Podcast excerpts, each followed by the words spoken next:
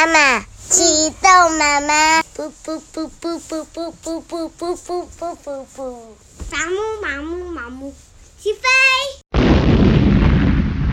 欢迎光临严家大宅，陪双达一起听故事。今天我们要讲的故事是《镜花缘》，他乡遇恩师。远古国又叫做黑腿国，船一靠岸，当地的渔人一窝蜂的围过来兜售海产。只见大家清一色头戴斗笠，身披蓑衣，下下身穿一条皮短裤。蓑衣呀、就是古时候人的雨衣。他们上半身肤色跟一般人差不多，但是一双腿却黑得像炭条儿似的。唐敖发现这个地方十分的荒凉落后，原本不想要下去的。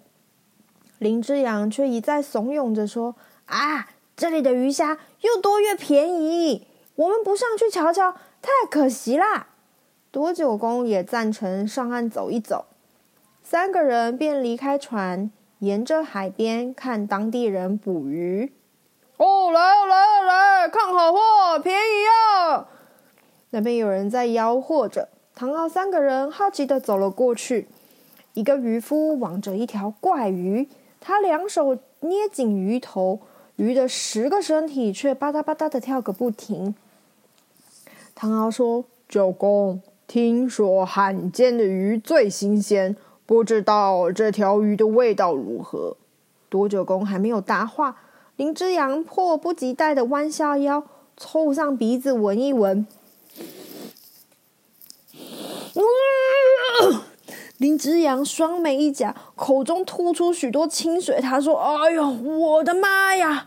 这比妹夫上次吃的猪草还要放的屁还要臭，还要难闻呢！”边说边踢了臭鱼一脚，没想到那个鱼开口，汪汪汪汪汪，叫了几声，就像狗叫一样，哎，把林之阳吓了一跳。唐敖跟多九公忍不住大笑出声音。这时候，有一个白头发的渔翁走了过来，注视着唐敖说：“你还记得我吗？”唐敖觉得他的声音很耳熟，再仔细一看。原来是他的老师尹元。唐敖看他一身当地渔民的打扮，又惊又怀疑地说：“老师，您怎么变成这个样子？学生，学生不是在做梦吧？”影元长长的叹了一口气，说：“啊，到我家里坐坐吧。”唐敖将林之阳以及多九公两个人介绍给尹元，大家一起来到他住的地方。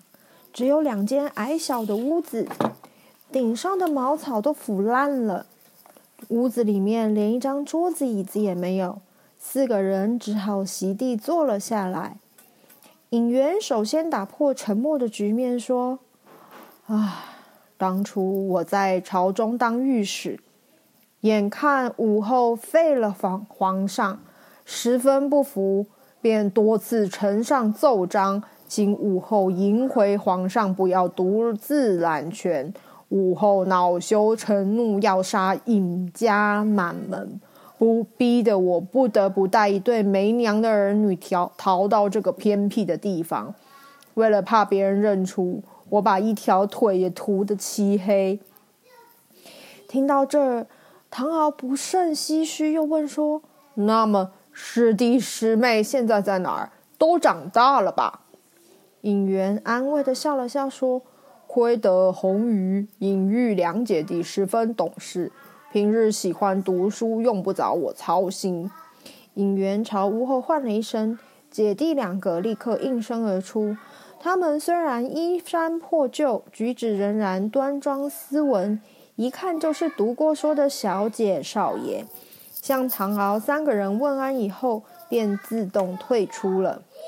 唐敖连连赞道说：“老师有这么对儿女，将来一定有福可享啊！”应渊垂下头说：“我都活到这把年纪了，哪敢享什么后福啊？”唐敖呻吟着说：“老师长久住在这荒凉的地方也不是办法，为什么不设法回乡，或是搬到像君子国、大人国那些比较进步的国家呢？”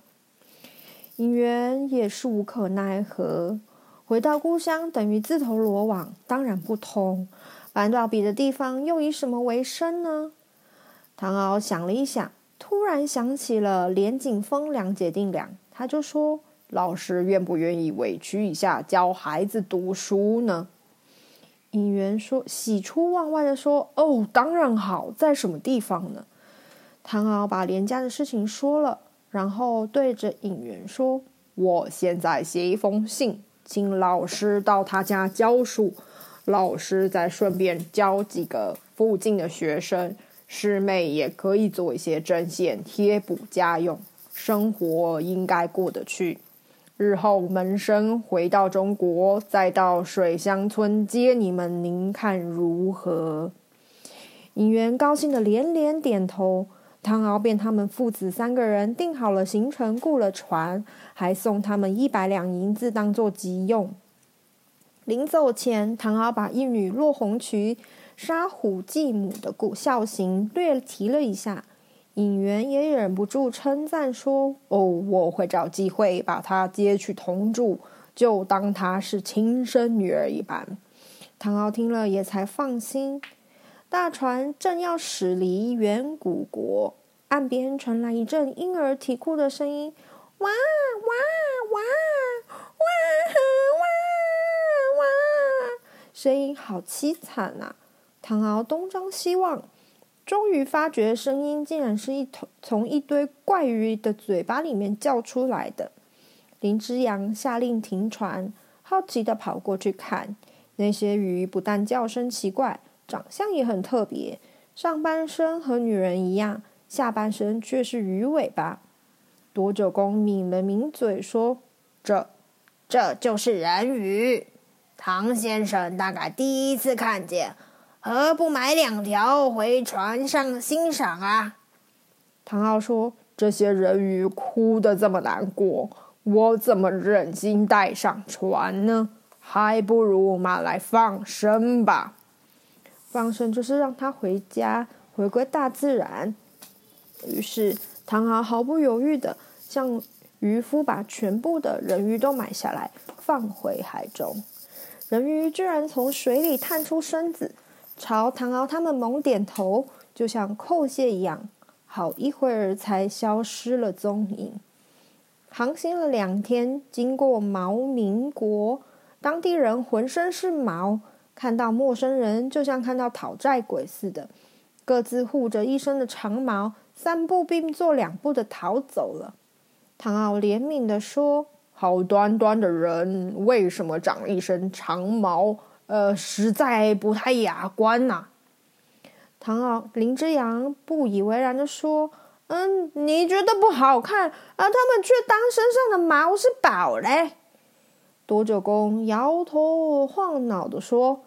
传说生前一毛不拔的人会到这儿投胎，日子一久，这地方就成了毛民国啦。一毛不拔就是指很吝啬，不管什么事情都舍不得花钱的人。唐敖苦笑着，林之阳却指着不远一处不远处的一个小国说：“哎呀，干嘛想这些什么扫兴的问题呀？看看看。”生木国到了，生木国。唐敖一看到神木国的人，不禁倒抽一口冷气。神木国的人眼睛不长在脸上，而长在手上呢。当他们遇到了人，却把手举得高高的，手上有一只溜溜转的大眼睛。人往上望，手掌跟着朝天；人往下看，手掌就跟着面地。不管前后左右，方便的不得了。林之阳逗趣地说：“啊，幸亏手上生的是眼睛，如果换成嘴巴吃东西，谁抢过他们？啊啊！对了，如果生木的国的人近视眼，把眼镜戴在手上，那又好玩了嘞。”唐敖嗯不禁想着，为什么眼睛单单生在手上呢？周公啊有条有理的说：“啊，眼睛长在哪儿都不要紧，不过一来四面八方却看得到，就不会遭人家暗算啦。”原来啊，他们是疑心疑鬼的人呢。今天我们的故事就在这里告一段落，谢谢你的收听，我们下次见。